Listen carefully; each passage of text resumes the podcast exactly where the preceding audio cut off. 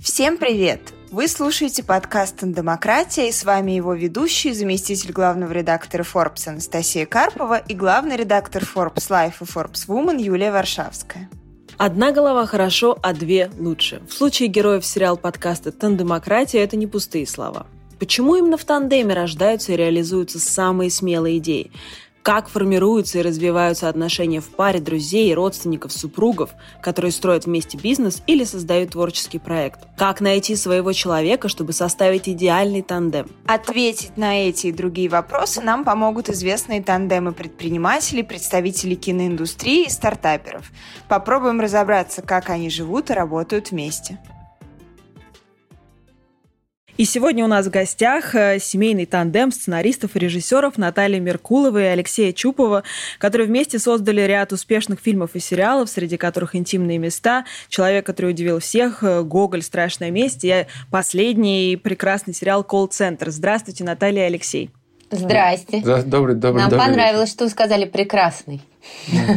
Я никогда не говорю то, что я не думаю на самом деле. Я говорила, Не пока говори к нам не присоединились, э, Настя как раз советовала его посмотреть. Алексей и Наталья, у вас у обоих журналистский бэкграунд, нам это очень близко. И поэтому первый вопрос о том, расскажите, как и где вы вообще познакомились? Связано ли э, это было как-то с журналистской профессией вообще? Сегодня Леша смешно сказал, ты помнишь, вспоминал? Ты мне сказал, вот, Наташа, как тебе пришло в голову заниматься кино? Я сидел спокойно, жил своей жизнью, ничего не подозревал. На другом конце страны. на другом конце страны, а там в Сибири у кого-то в голове уже зашевелилась мысль, у кого-то это у меня в голове зашевелилась мысль, Пойти работать в кино. сни- начать снимать кино. Наше знакомство было никак не связано с кино, оно вообще было случайным, через общих э, знакомых.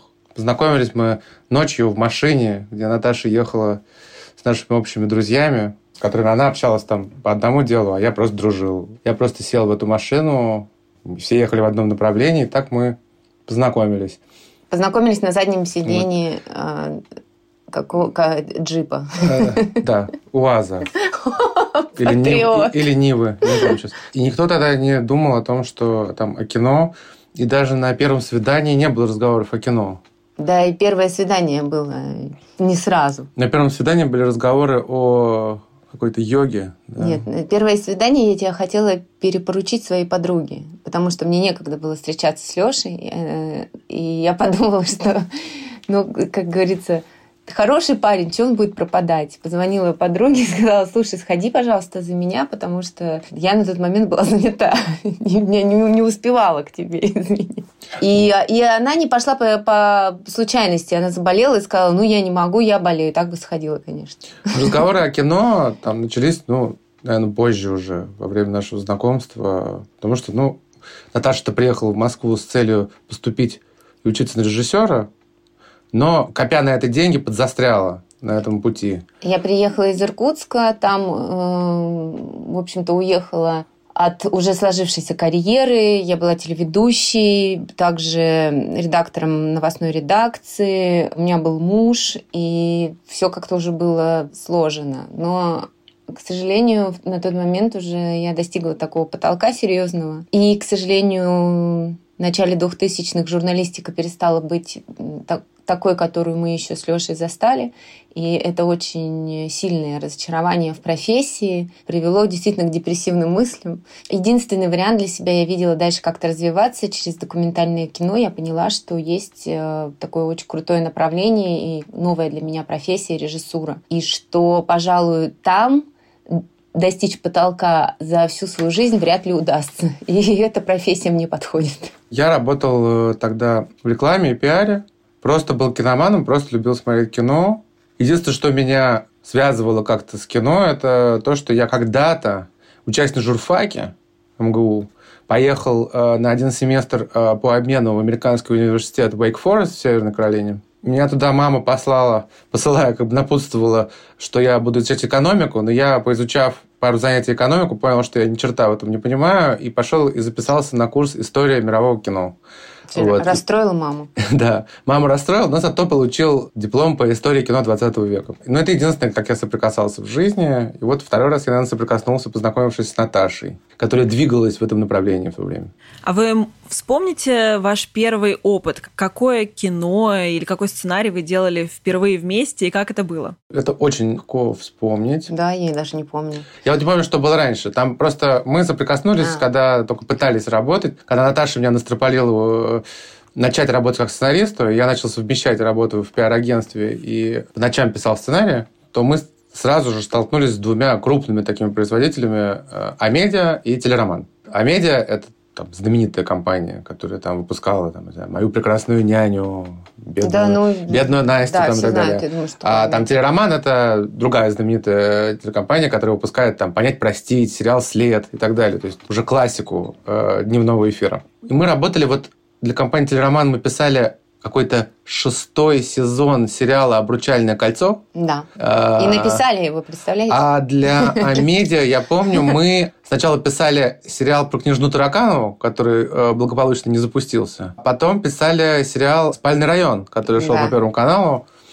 Вот такое тоже было такое. Много ну, написали серий. Много серий написали, да. Ну, на самом деле, наша совместная, по большому счету, такая работа. Я училась на ВКСР на тот момент. Высшие курсы э, сценаристов и режиссеров. Да, Леша работал вот в пироагентстве, содержал меня, потому что я у меня вдруг в 27-28 лет появилась очная учеба чего в моей жизни даже в 18 лет было не очень, потому что, ну, я училась, конечно, в ИГУ в университете, на филфаке, на отделении журналистики. В Иркутском но... государственном университете. Да, в Иркутске. Mm-hmm. Но понятно, что с третьего курса мы все перестали его посещать, мы все уже работали. К общем, пятому курсу вообще никто не знал, как выглядят студенты пятого курса никогда. Мы все приходили уже просто сдавали дипломы и все. И вдруг в моей жизни появилось очное обучение, серьезное. С 8 утра мы должны были быть уже все в просмотровом зале в КСР и сидеть, э, смотреть, значит, немое кино полгода. А смотрели его обычно все, закинув голову и открыв рот, потому что невозможно было смотреть немое кино в феврале, например. Половина зала спала активно.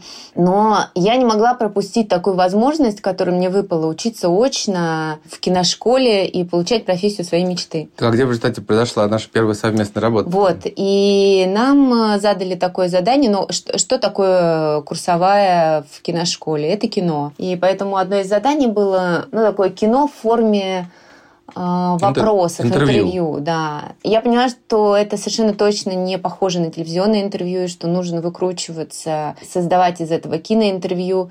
И начала потихонечку задавать вопросы Лёше. Ну, кто у меня под рукой был? Э, там... Снимая на камеру мои ответы. Это мы начала задавать вопросы. Да, ну, у меня была такая обычная камера с маленькими кассетками. Такая ладошка ее называли, эту камеру. Я начала фиксировать просто наши отношения и нашу жизнь. И так получился маленький фильм под названием «Травматизм» травматизм, потому что Леша в середине фильма его угораздило сломать руку. И... Я ходил э, большую часть фильма с гипсом. Да. А заканчивался фильм тем, что гипс снимался. Но на самом деле это было про отношения. Да, но это такая возникла большая метафора отношений. И через э, эту трещину в Лешиной руке мы смогли рассмотреть. Отношения так очень-очень такое понятие слишком большое, чтобы, чтобы понять, о чем конкретно. У нас тогда был, мне кажется, вполне себе такой серьезный кризис в, в понимании друг друга. И там мы этот кризис обсуждали и пытались друг друга услышать и понять. Да, но, в общем-то, мы не так давно к тому моменту э, были вместе. Эти отношения можно было назвать еще свежими. У каждого за спиной было по разводу. Свой а, бэкграунд был. И все это как-то, ну, повлияло, видимо, на эмоции э, внутри кадра. Ну да, фильм получился такой откровенный, что мы даже э, все наши работы выложены в интернет, а этот нет. Несмотря на то, что Наташа получила за него первую в своей жизни киноприз на фестивале «Киношок», но сейчас мы его нигде не показываем, его нигде нет. Вот Потому так. что тогда э, на, эмоциональной, на эмоциональной волне мы сказали много такого, что сегодня могло бы просто травмировать большое количество людей, как бы наших знакомых, родных и так далее. Но это был интересный опыт. Вот такая совместная работа была. Да, я как раз, когда готовилась сегодня к этому подкасту, читала в одном из ваших интервью, как вы прекрасно решили его промоутировать перед показом. Потому что показ стоял на 10 утра, Можете рассказать еще раз нашим слушателям эту историю? Ну, я прилетел к Наташе на пару дней э, вот э, в Анапу на киношок, когда она поехала. Это был ее первый кинофестиваль да. в ее жизни. Она участвовала прям в конкурсе короткометражных фильмов.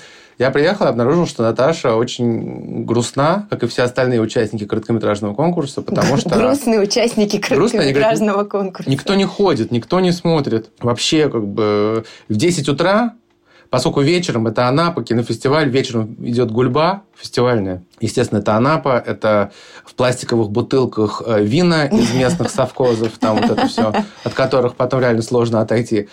И утром в 10 утра мало кто, конечно, но многие еще на пляж идут сразу там в 10 утра. В час дня только а, глаза, а, а, на дневные, а на вечерние сеансы ходили, где показывали полнометражные фильмы. И там э, шел такой фильм «Кипяток», и его э, продюсеры промоутировали. Каким образом? Они в фойе перед кинозалом поставили большой чан такой э, стеклянный, и в нем был какой-то кипятильник, который постоянно э, заставлял воду в нем кипеть. Что я тебе каждый раз говорю, что это спецэффект, и ты каждый раз для тебя такой яркий образ кипятка. Ну вот, в общем, не знаю, какой-то там стояла кипящая такая типа вода.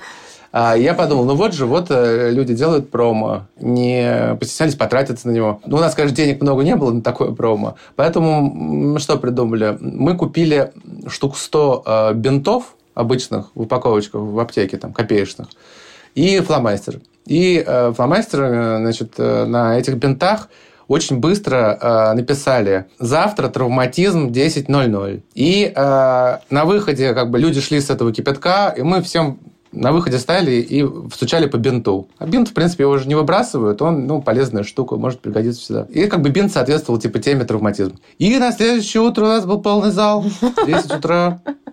Это самая дешевая промо-акция, которую я в своей жизни проводил, да. Мне кажется, вы затронули очень интересную тему о том, как в творчестве вообще прорабатываются все наши личные истории. Потому что очевидно, что когда автор создает что-то, он так или иначе какой-то свой личный вопрос прорабатывает. А вот насколько ваши фильмы, ваши сценарии, ваши работы помогают вам как-то проживать какие-то ваши семейные конфликты, споры, разногласия или наоборот? Наверное, только это и помогает. Ну, мы, да, говорили, например, про интимные места, что этот фильм такая психотерапия стоимостью в 1 миллион долларов. Правильно я сказала? Миллион, да? да. Дороговато обходится нам психотерапия, но никак без этого не получается, потому что, безусловно, когда мы пишем сценарий, снимаем кино, мы ведем диалог. И прежде всего друг с другом. Мне вот последний раз э, на премьере киноальманаха «Очень женские истории», где я туда сняла новеллу под названием «Сестры» с Викторией Исаковой и Викторией Толстогановой. Мне там задали вопрос, когда вот вы готовите кино, пишете сценарий, снимаете его, думаете вы о зрителях, на мужчин или на женщин, это должно повлиять, и кто ваш зритель? И я вдруг поняла, что мне вообще не важно, я вообще не думаю о зрителе, потому что в этот момент мне нужно, чтобы мне было интересно, чтобы Лёшке было интересно. А когда я спрашиваю Лёшу, помнишь, тебя спрашивали ты про какую-то сцену, которую там ты пишешь, или сценарий, что для тебя важно, ты говорил, мне важно удивить Наташу. Мне кажется, что мы как будто на, наши зрители друг для друга это мы сами. Ну, на самом деле, все равно э, я немножко не согласен с тем, что я не думаю о зрителе. Вот, например, я не думать о зрителе. Я, например, думаю о зрителе. Мне, конечно, хочется... Ну, расскажи, как ты думаешь? Хочется удивить людей каждый раз чем-то. Потому что, ну, на мой взгляд, кино – это инструмент удивления. И оно, в принципе, и работает за счет того, что оно людей удивляет. И именно за этим они ходят в кино. Именно за этим они смотрят кино. У них есть цель удивляться. Потребность такая. В свободное время от работы. Там. У разных людей разная потребность в разных видах удивления. Кто-то любит удивиться эстетически, кто-то любит, чтобы его напугали, потому что испуг – это тоже удивление. Кто-то любит, чтобы его рассмешили, потому что смех – это реакция на новую комическую информацию, это тоже удивление. Поскольку зрители идут в кино удивляться, значит, мы должны думать о том, как их удивить.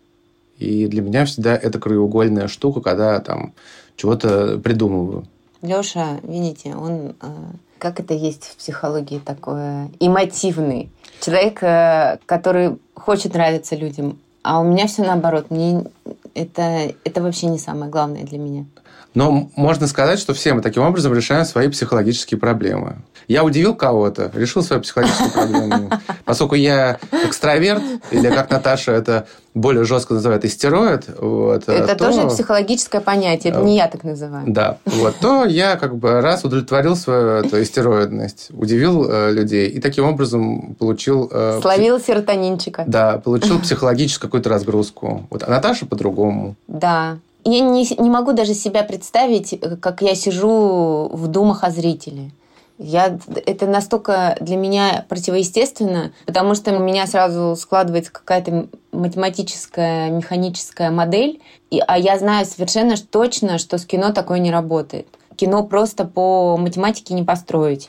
И если там нет страсти, если нет дыхания, если нет э, подключения твоего личного если ты не находишься в измененном состоянии сознания в момент его съемки фильма, то никакая математика не сработает. Вы можете взять и выписать на листочек все, что там считают продюсеры, например, что должно в кино быть, чтобы оно там сработало. И вот вы выполните все эти требования, и у вас получится мертвая схема. И это будет мертвое кино. Ваша последняя такая самая громкая работа, колл-центр, с точки зрения удивления зрителя, вообще очень мощная, а, местами жестокая, очень эмоциональная. Расскажите, как вы работали над ним, кто из вас за что отвечал? Ну, у нас вообще обычно такое разделение, оно во всех проектах одинаково, что я в большей степени отвечаю за сценарий, Наташа отвечает э, за режиссуру прежде всего. Она главный режиссер у нас. На площадке командует она. Основная сценарная работа лежит э, на мне. Здесь это тоже абсолютно... Когда делали колл-центр, это, эта схема также работала, что когда мы вместе там пишем, да, мы пишем, и основную бумажную, как бы, всю эту письменную работу делаю я, а Наташа скорее ее корректирует, вносит свои идеи, которые я там оформляю и расписываю. А потом, когда мы на площадке, то Наташа сидит, она говорит «мотор», она говорит «стоп», а я ей что-то незаметно для других говорю на ухо. Нашептываю. Вот. Нашептываю. Я, я нашептывающий режиссер. Так это и было. Но на самом деле круто работать вдвоем и там, и там, потому что у нас основной писатель Лёша, но у него очень здорово получаются там сюжетные повороты, сама структура, вообще захватывающие истории. Это про Лёшу. Я ему там подкидываю дровишек в отношении психологии, персонажей, отношений. Это мой сильный конек, который я понимаю. И Лёша уже и берет это все и начинает там варганить из этого там свой супчик. Дальше наступают съемки. А, очень важно, когда на самом деле есть вторая голова, есть возможность всегда перепроверить себя. Потому что когда ты находишься на 43-й смене производства, да, 43 дня снимаешь по 12 часов ты понимаешь в какой-то момент, что ты ничего не понимаешь. Ты настолько в материале, и глаз замылен. И очень круто, когда есть второй человек, и он тебя либо поддерживает, либо опровергает э, твои вопросы. И, например, когда есть сомнения в дубле или вообще в поведении героя, а, мы всегда друг через друга это проверяем. Если мы оба считаем, что что-то не то, то явно что-то не то, и нужно переделать, хотя другим может казаться, что все отлично. Иногда, когда есть дефицит времени съемочного, иногда помогает это разделение. Пример. Э, когда снималась сцена в колл-центре «Голый хоровод», так называемая сцена, где люди голышом бегали хороводом по офису, то Наташа, она была в гуще событий, она была рядом с ними. С актерами. С актерами сидела там на полу и командовала. Я а... сидела под столом. Под столом, да. А я э, в это время сидел в режиссерской рубке. У нас была там такая рубка, она была отдельно за пределами э, декорации, в которой был колл-центр, там под ней, где-то внизу, спускались, я помню. Угу. Да. Передо мной были мониторы, и я наблюдал на мониторах с нескольких камер э, это изображение, которое проходило. И, то есть, таким образом, я мог Наташе что-то крикнуть как бы по рации, что я видел что-то со стороны, что-то не так происходит, и что-то не так работает, или чего-то не хватает. И она могла тут же раз и на месте как бы это отрегулировать. Люди творческие, а это всегда люди чувствительные, и мы прекрасно знаем, как обычно, например, писатели относятся к экранизациям своих каких-то произведений, даже написанных как сценарий. У вас бывают моменты, когда вы на площадке понимаете, что вы, например, Алексей, не так это писали. Вы вот когда это писали, вы не так это видели. Или вы это уже заранее видите глазами друг друга? Это очень часто бывает, что это не Каждый так, раз. как это, да, не так, как это написано, прям, ну, то есть не так там по тональности, не так это казалось, потому что, ну, это такой процесс. Но мне просто кажется, что сценарист, это моя точка зрения, я знаю, многие сценаристы ее не разделяют, Многие, там, услышав это, скажут, господи, что он несет. За время работы как бы, я вот к такому выводу пришел. Сценарист – это э, часть производственного процесса. Это не писатель, не Лев Толстой, не Достоевский, не самостоятельная единица. И это человек, который делает как бы некую болванку, из которой потом другой мастер, режиссер, выточит статуэтку, скульптуру по замыслу сценариста, который как бы вот он говорит, вот болванка, смотри, вот она очень очень вот я выточил, и сейчас ты можешь прямо на нее вот наносить как бы то, как ты это видишь, и то, как я это задумал, там, типа. Но, еще раз, сценарист должен понимать, что он производит полуфабрикат. Сценарист должен понимать, что сценарий пишется до момента, когда фильм готов.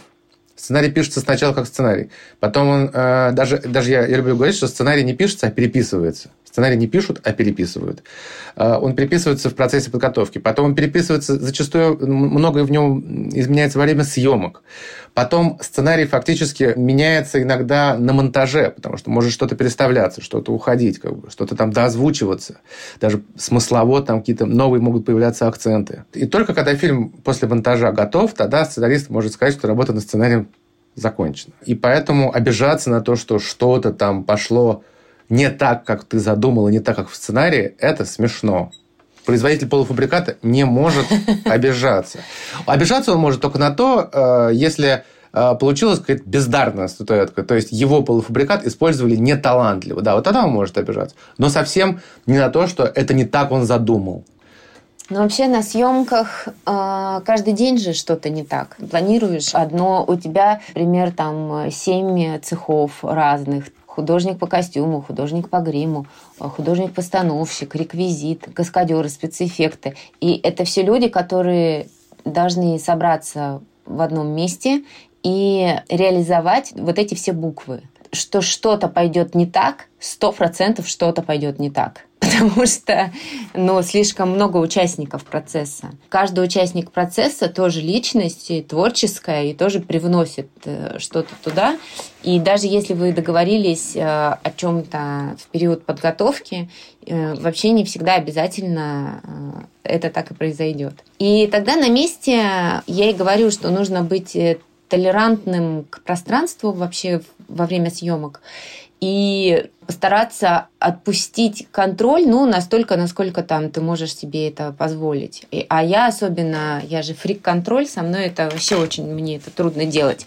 Но я понимаю, что если я этого не сделаю, то я не дам Вселенной э, сделать мне в обратную какое-нибудь уникальное предложение в этот момент. И поэтому я вот каждый раз с собой торгуюсь. Где мне отпустить? Но есть всегда Лёша, где я могу ему сказать, слушай, ты видишь, что происходит, человек не произносит вообще текст, он не может его произнести, и либо мы отказываемся от текста сейчас вообще, либо ты ему прямо сейчас переписываешь новые реплики. Здесь и сейчас нужно принять решение. Это, наверное, мне вот помогает менеджерская работа на телевидении, когда у меня было по два-три эфира новостных, и там э, нужно было крутиться очень быстро и принимать решения, и просто даже в кадре иногда ну, мы это делали. И поэтому кино в этом смысле похоже, потому что, понимаете, не просто же тебе нужно выдать информацию, тебе нужно еще каким-то образом договориться с магией, чтобы еще магия там работала в кадре. И вот это, блин, самая стрёмная тема. Потому что без магии, короче, ничего не работает. Я хотела бы продолжить тему сотворчества. А, вот в одном из ваших интервью читала, что вы любите писать и творить в поездках. Как вообще этот процесс у вас совместно устроен? Это такое совместное творчество, когда вы садитесь там в поезде или в самолете и что-то вместе придумываете и делаете, и почему именно в поездках? Почему вас вдохновляет движение? Я немножко не соглашусь. Вряд ли мы когда-то говорили, что любим писать в поездках Потому Вы, что вынуждены ли, вряд, вряд, ли бы, вряд ли бы мы употребили, употребили рядом эти два слова. Любим и писать. Мы не любим писать. Э, люди, которые любят писать, счастливые люди. Но иногда они графоманы. Э, вот. Они мы же. не любим писать. Это самый неприятный и болезненный процесс. Процесс, когда ты просто перестаешь в себя верить, каждый раз обнуляешься и каждый раз чувствуешь себя, ну, полным ничтожеством. Я-то люблю, потому что я просто подкидываю дровишки, а кто-то должен из этого состряпать историю, и вот, вот это самое сложное. Ну, в поездках мы пишем, потому что, ну, просто... Э, а когда еще писать? Ну, надо, надо, надо писать все время. Поскольку все время нам надо что-то писать, э, то мы пишем и в поездках в том числе. Обычно это как бывает. Я ищу э, все всяческие как бы, способы, пути как этот отсрочить момент, куда-нибудь в сторону как бы увильнуть или, или там отвлечь Наташу на что-то. А Наташа, как руководитель федерального уровня, она крутой менеджер, она не дает мне как бы соскочить э, и все равно приводит к той точке, когда начинается как бы эта писанина. Вот так это обычно происходит. Видите, у крутого менеджера под началом пока один только сотрудник. Ну ладно, у тебя до 300, у тебя бывает до 300. Да, иногда бывает и 300. Ну, ну, знаешь, иногда с 300 проще справиться, Леш, чем с тобой с одним. Вы сказали про магию. Я вспомнила, что пару лет назад мне посчастливилось действительно в жизни познакомиться познакомиться с Эмилией и Ильей Кабаковыми, когда мы снимали о них кино документальное. И они работают вместе, они со художники. И вот когда мы их спросили, как технически выглядит их работа вместе, они сказали, что это вообще какой-то кармический секрет, и что если они вообще произнесут вслух о том, как у них происходит эта совместная работа, то эта магия разрушится, и, и вы вообще, люди, ничего не понимаете. Мы, если вам даже скажем, вы не поймете. Вот у вас есть да, как бы да, такое магическое ощущение собственного тандема? Расскажите. Вообще, как вы его первый раз почувствовали? И было ли это, например, во время совместной работы? Или вы просто поняли в какой-то момент, да мы еще и работать вместе можем? Это скорее была как бы необходимость, потому что Производственная необходимость. Наташе не было другого сценариста. Она закончила ВКСР. Ей надо было реализовываться как режиссеру. Мне нужно было снять дебют. То есть ей нужны были болванки, из которых бы она вытачивала статуэтки. А, и единственный, кто был под рукой, это был я. Это самый простой путь, потому что это муж. Ему не надо дополнительно платить из своего кармана. Есть всяческие рычаги. Можно договориться. Рычаги управления им такие, как бы, сякие. Единственное, что, конечно, из-за этого очень часто мы доходим до точки уже как бы на грани развода, но вовремя останавливаемся каждый Пока. раз. Пока. Пока вовремя останавливались. Ну да, вовремя останавливаться. Ну да, эти годы удавалось. Э, Предотвратить катастрофу. Это предотвращать. Это единственный побочный эффект, что, конечно, на семейные, семейные отношения это не укрепляет. Но, с другой стороны, вряд ли что-то могло бы угрожать семейным отношениям, потому что мы просто все время работаем. Мы работаем практически 23 часа в сутки, и мы ничего другого не делаем. Я просто даже э, и не знаю, что бывает другое. Ну, это Поэтому... такой образ жизни, и когда меня вдруг, э, когда мы были на скаутинге, на осмотре объектов с э, художником-постановщиком нашим, он меня вдруг спросил, Наташа, а какое у тебя хобби? И я вдруг подумала, какое у меня хобби. Он говорит, ну ты что-нибудь э, собираешь, коллекционируешь. Э, вот. Э, а, а он просто отчаянный коллекционер и таскал, протаскал меня просто по всем антикварным магазинам. И я поняла, что вот то, как мы работаем в кино, это действительно не работа, это образ жизни ты в нем находишься 24 часа в сутки, и обычно у нас несколько проектов, и, возможно, вот это переключение с, со сценарного проекта на режиссерский дает смену деятельности и дает какое-то ну, свежее дыхание. Вот. Знаете, как говорится, да, если хотите отдохнуть, то просто смените одну деятельность на другую. Так как бы отдых речь не идет о том, чтобы лежать на диване и плевать в потолок. Хотя и это тоже, но в этот момент мы все равно про что-то думаем, да, когда мы лежим на диване. Потому что когда мы лежим на диване, вдруг неожиданно я или Леша может сказать, слушай, а если он пойдет и сделает вот это? Но... И мы понимаем, что речь идет о персонаже, но иногда уточняем, это ты про какой сценарий? Про этот или вот про этот? На самом деле Наташа лукавит, э, хобби у нее есть, это живопись. Вот, даже здесь, на даче, у нас есть специальный балкон, на котором у Наташи стоит там Альберт, и она занимается там своим хобби. Занимается своим хобби. Все, просто гениально. Все световое время. Занимается живописью, у нас висят ее э, работы. Слушайте, э, ну это же стенах. не серьезно Вот. все это. У меня, у меня тоже есть хобби. Я коллекционирую 10-рублевые монеты с картинками. То есть все-таки какие-то есть э, хобби, которые иногда как-то... Но это... Это такое хобби, Лешка, по-моему, с тобой со школьных времен, да? Нет. Это я- Нет? Это уже взрослая Нет, была нет, нет, нет, идея? Нет, нет, нет, это взрослое. Совершенно неожиданно это произошло. Было дело, что когда я работал пиарщиком, я работал в Магадане, и работал в Магадане несколько месяцев. А в Магадане не использовали практически э, мелкие бумажные деньги, их там не было. Там все расплачивались 10-рублевыми монетами. И я вдруг понял, что у этих монет, оказывается, много картинок с городами, с какими-то памятными датами. Я начал их коллекционировать, и с тех пор как так и пошло. Да, так что вот э, если знакомые услышат этот подкаст, вы знаете, чем можно порадовать Лешу? 10-рублевками. Вы очень много работаете вместе, но делаете ли вы какие-то проекты отдельно друг от друга? Если да, то чем для вас это отличается от работы вот именно в вашем тандеме? Я делаю периодически маленькие фильмы. У меня есть, например, фильм «Лестница Родченко» называется, с Ренатой Литвиновой, Каролиной Игрушкой. Э, Как-то так я, ну, в общем, давно была под таким большим впечатлением от Ренаты, от самой, и как от сценариста в том числе. У нее же прекрасный сценарий, и по многим из них не поставленные фильмы. Вот я их как-то начиталась и пребывала в таком э, очень сильном воздействии от нее, как от автора, и написала для нее и вот для Каролины маленькую короткометражку. Такая была фантазия на фотографию Родченко, э, лестница, вот там маленькая женская фигурка бежит стремительно с ребенком по лестнице, такая известная фотография. Она у меня стоит в конце фильма как кадр, и я рассказываю историю, которая предшествовала, а кто эта женщина, чей это ребенок, Ну, куда, Фантазия на эту тему. куда она бежит.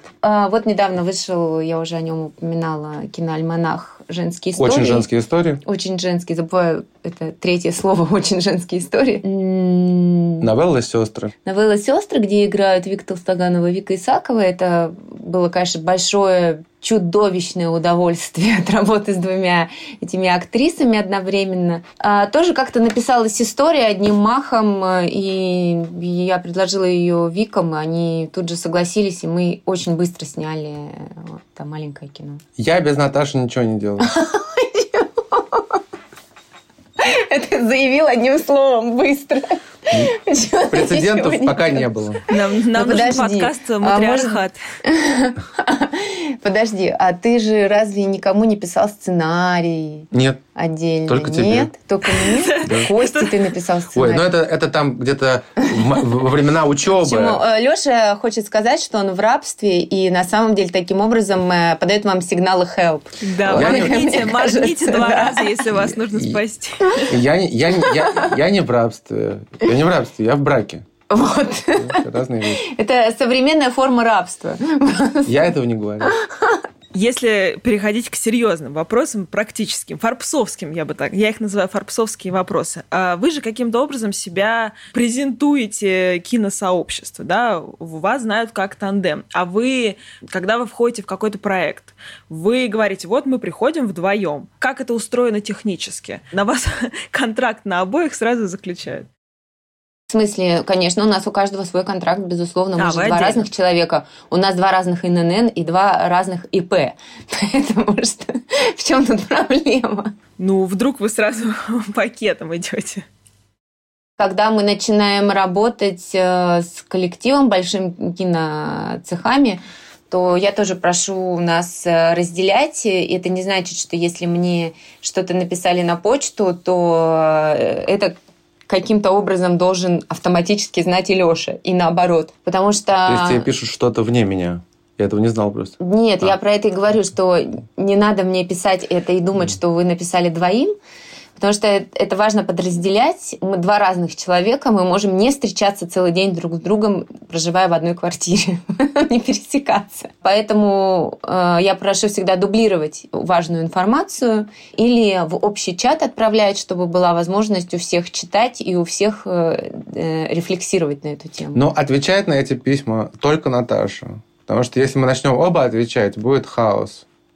Да, мы о чем-то таком договорились, если это касается деловых переговоров, э, особенно когда вы снимаете кино, э, там входящих сразу, понимаете, 50 человек одновременно могут написать вам вопросы, и какие-то важные мы успеем обсудить, например, вопросы с Лешей, а какие-то нужно принимать за секунду решения, да, и мы поняли, чтобы не, не сломать мозг нашим коллегам, они должны получать какой-то один консолидированный ответ. На переговорах каких-то деловых говорит у нас тоже обычно не Наташа. Ври. А я, я под столом только наступаю ей на ногу, когда мне кажется, что она перешла все границы. Все границы какие, например? Э, все границы желаний. Просто э, а. моя сторона слушательниц Forbes Woman будет счастлива, в восторге. Нет, но, а, для, э, именно поэтому мы, э, на самом деле, вот мы пишемся обычно, Наташа Меркулова и Алексей Чупов. Наташа всегда идет первой в нашей паре. Так устроена наша пара. Как у фигуристов. Я думала, так устроен наш мир. Навка и Костомаров. Так, так наш мир будет устроен ну, лет через 50. Наташа у нас первая. И что самое интересное, что самое интересное, средства массовой информации к этому до сих пор приходится каким-то образом приучать. То есть все равно то в пресс-релизах, то раз в статьях Наташа ставит второй то на каких-то сайтах, типа, или в каталогах фестивальных Наташа ставит второй. Хотя вот мы всегда, вот везде это пишется, и во всех справках там и так далее. И там приходится писать везде мне письма, звонить. И Я не могу, что... потому что мне неудобно. Да. За меня работает и делает Леша. Пожалуйста, поставьте Наташу первую. Что так сложно привыкнуть, что ли? Живете в 21 веке.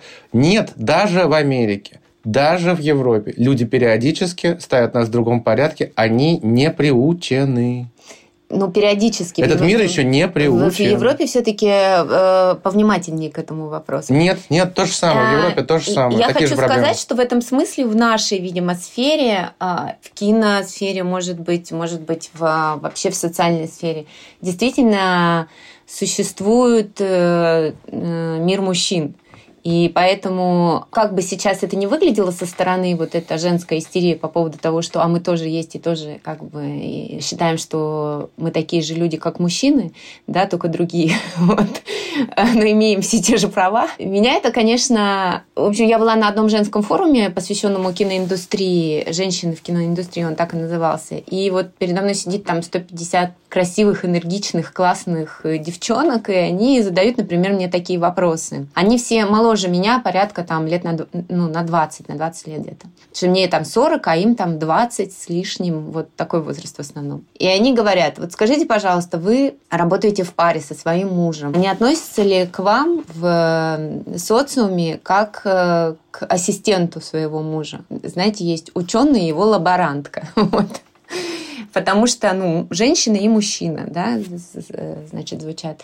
И я вдруг э, впервые поняла, что, наверное, действительно есть такое, и такое мнение есть в индустрии. И, наверное, я первый раз э, схватила этот инсайт на нашем первом фильме «Интимные места», где там в некоторых статьях журналисты просто забывали упоминать даже меня, что, э, что там вообще есть второй человек. Хотя Леша на интимных местах, безусловно, был сценаристом и автором, и он еще там снимался как актер, и был активно очень занят на площадке, и режиссура, ну, понятно, лежала на мне. Это был мой режиссерский дебют, и мне очень в связи с этим было... Вы сняли, вы сделали первое дело в своей жизни, и вдруг вас забыли упомянуть вообще, что э, не то, что вы там сделали или не сделали, а вас там вообще нет. И это для меня было реально трагедией. Иногда даже там я применял такие хитрости, как бы тоже невозможно просто везде писать.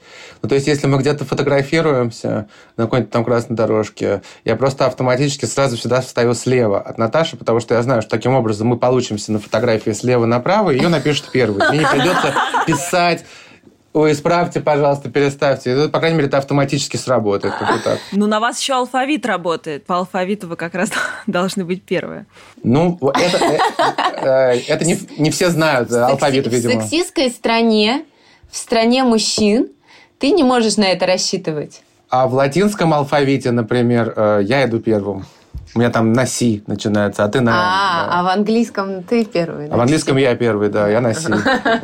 Ну, в общем, да, такая смешная история. Меня это так травмировало, потому что вдруг я почувствовала в какой-то момент на первом фильме, что я вообще ну, не состоялась как режиссер. От меня есть только половина, в лучшем случае половина, которая где-то там. И, и для меня это была большая травма, потому что я закончила киношколу, стремилась к этому. Это была там большая моя мечта. И мне даже пришлось пойти к психологу, чтобы это не повлияло на наши отношения. Потому что в связи с этим я потихонечку начинала ненавидеть Лешу, что, ну, потому что он как бы мужчина, и уже по одному этому праву как бы почему-то весь остальной большой мир считает э, возможным э, меня двигать. Я впервые в жизни, я впервые в жизни стал ненавидеть себя за то, что я мужчина. Вот, вот с этим. Слушайте, да, и психолог мне помог в какой-то степени успокоиться. По крайней мере, я, у меня был главный запрос. Я сказала, сделайте так, чтобы я не вызверивалась из-за этого на своего мужа. И потому что я его очень люблю, и я хочу сохранить с ним отношения. Я очень не хочу, чтобы мое уязвленное самолюбие встало между нами. Надо сказать, э, довольно сильно помог. Меня отпустила эта ситуация. Ну и потом Леша активно очень занимается моим, моей реабилитацией. Я поэтому... продолжаю дело психолога. Поэтому я ему за это тоже очень благодарна. Это правда впечатляет. Я... На самом деле я очень благодарен Наташе за то, что она изменила мою жизнь. Она в 33 года я изменил э, род деятельности. И до сих пор не жалею об этом. Причем только в 33 года я начал пытаться это делать. Еще какое-то время я работал в пиаре, э, еще несколько лет, и там уже практически перестал спать, потому что по ночам писал, а днем работал в офисе, как бы, и писал пиар-концепцию, продолжал. И потом в какой-то момент э, все-таки пришлось отказаться от предыдущей работы и начать работать только в кино. Это уже мне было под 40. Да, и мы начали Да. жить в проголодь, И по-моему. мы долгое время жили да. в проголодь, несколько лет. Лет, наверное, да, лет, наверное, пять. Да. Э, У нас вообще не было денег ни на что, потому что ну, мы осваивали новую профессию, и, и как это бывает, понимаете, ну, у новичков, да, не все всегда получается. И, мно- и сценарии не сразу получались, и э, какие-то мы работали на каких-то таких уж дешевых сериалах, что ну, не сводили сильно концы с Ну, как сценаристы, да. Нет, а так мы, э, то есть мы сняли там «Интимные места», мы сняли э, сериал эм, «Кризис снежного возраста» для ТНТ. Это по чужому сценарию, ну, по очень хорошему. А, Мы написали сценарий «Салюта-7» фильма. Трех Гоголей. А, вот только, наверное, где-то когда на Гоголе стали работать, э, перестали голодать. То есть прошло Но ведь там «Салют 7» был достаточно очень времени. успешно. Знаете, как это было? Это же мы принесли этот проект. Он родился там у нас. Это мы принесли его продюсерам. И тогда это был после интимных мест наш второй проект. И поэтому с нами ну, заключили тогда договор как с э, молодыми авторами, перспективными, но еще молодыми. И у нас был э, очень маленький гонорар на самом деле. А потом такое кино, оно долго делалось, э, доделался сценарий, еще как-то писался, потом сам фильм снимался долго, делалась долго графика.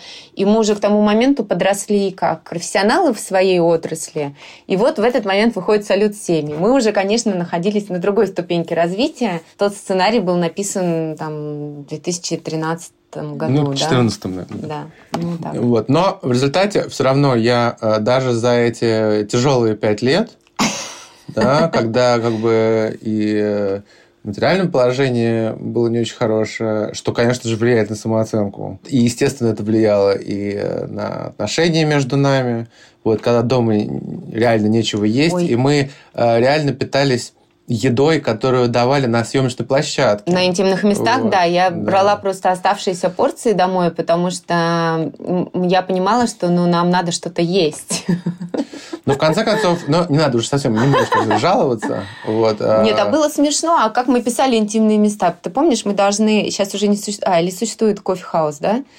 Мы должны им вообще сказать спасибо, потому что они тогда давали купоны. Помните, а, покупаешь один кофе, а и тебе дают да, купон на да, второй. Да, да. Вот благодаря этому мы вообще написали интимные места, потому что не было денег купить два кофе, и мы покупали один, второй я брала по купону, и мы так садились в кафе и разминали сценарии потому что дома сидеть уже было невыносимо, нужна была какая-то смена, а если у тебя денег нет, то никуда особо не пойдешь. Ну, то есть это, это не была прям нищета, нищета, ну, бывает такое, вот какие-то типа... Это была, гал... это была нищета. Ладно.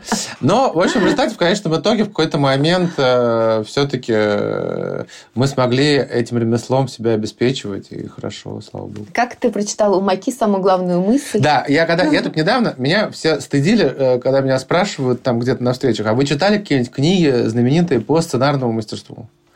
Поскольку у меня большой комплекс, что у меня нет никакого кинообразования вообще, кроме просмотра там, тысяч фильмов, которые я смотрел в своей жизни, и я никогда не читал ни одну книгу по сценарному мастерству, то я решил из-за этого вот э, комплекса, я скачал книгу Макки, это вот знаменитый гуру сценарный, по-моему, называется «История на миллион долларов», если не ошибаюсь, книга. Я начал ее читать, что-то читал, читал, а в общем, в результате я остановился где-то на единственной мысли, которая прям мне запомнилась оттуда. Это мысль о том, что сценарист обязательно должен зарабатывать своим трудом. Вот, Для меня это, видимо, главная мысль, которую я оттуда вычитал. Вот. Ну, как-то Полезная так. книга оказалась. Журналистам да. тоже ее надо почитать.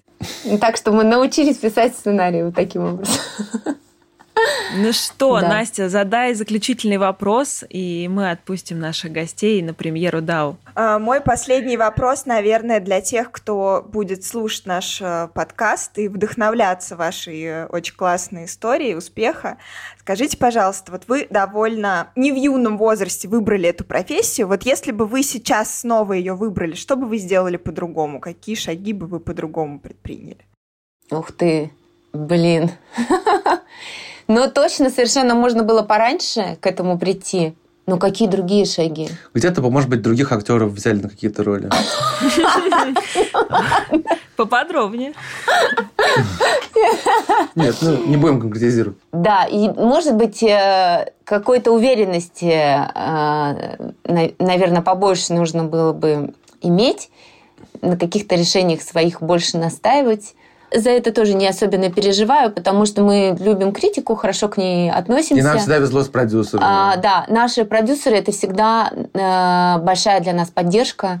Мы с другими не работаем, потому что это бессмысленно работать и бороться с кем-то. По крайней мере, нам так везло, когда продюсеры являются нашими менторами, у которых мы можем спросить мнение. Чему-то и, научиться. И чему-то научиться, самое главное. Вот э, это было так и с Бакуром Бакурадзе, Юлией Мишкинини. С Аней Меликян. С Аней Меликян, там, с Катей Филипповой. Сейчас мы работаем с... Э, Валерием Федоровичем и Евгением, Евгением Никишовым. Никишовым. А с ними мы, так скажем, выросли. Мы да, давно с ними работаем. И вот как раз в сценарном смысле мы очень сильно выросли благодаря им, потому что они очень крутые редакторы. Они а, текстовики серьезные, они очень круто работают с текстом сценарным, и как-то нам вот это все в этом смысле повезло. Вот если бы это все раньше запустилось бы в нашей жизни, мне кажется, было бы может больше, может больше сил было бы сейчас. Селенок. На, на все это. Да. С другой стороны, черт его знает, вот мы пришли в профессию уже с каким-то опытом и багажом, возможно, он тоже сыграл какую-то роль, которая сейчас неосязаема, а она ну, просто присутствует и присутствует как некая часть нашей личности уже. И, возможно, это тоже было правильно. Спасибо большое, очень вдохновляюще получилась, мне кажется, у нас беседа. Я прям под впечатлением. Спасибо. Вам мы, да, мы рады вдохновлять. Мы всем э, начинающим, особенно людям, а начинать можно видеть и в 30, и в 40, э, если ты в какую-то другую профессию заглядываешь. Мы всегда говорим, что, слушайте, ну никогда, не знаю, не, не знаю таких людей, чтобы у всех все круто за секунду получалось. Это, это, ну, надо быть гением. Есть такие люди, но мы с такими не знакомы. В общем, надо не бояться мучиться. А лучше вдвоем. Если уж, если уж мучиться, то, видимо, вдвоем. Да, вдвоем веселее, конечно. Вдвоем веселее. Спасибо вам большое.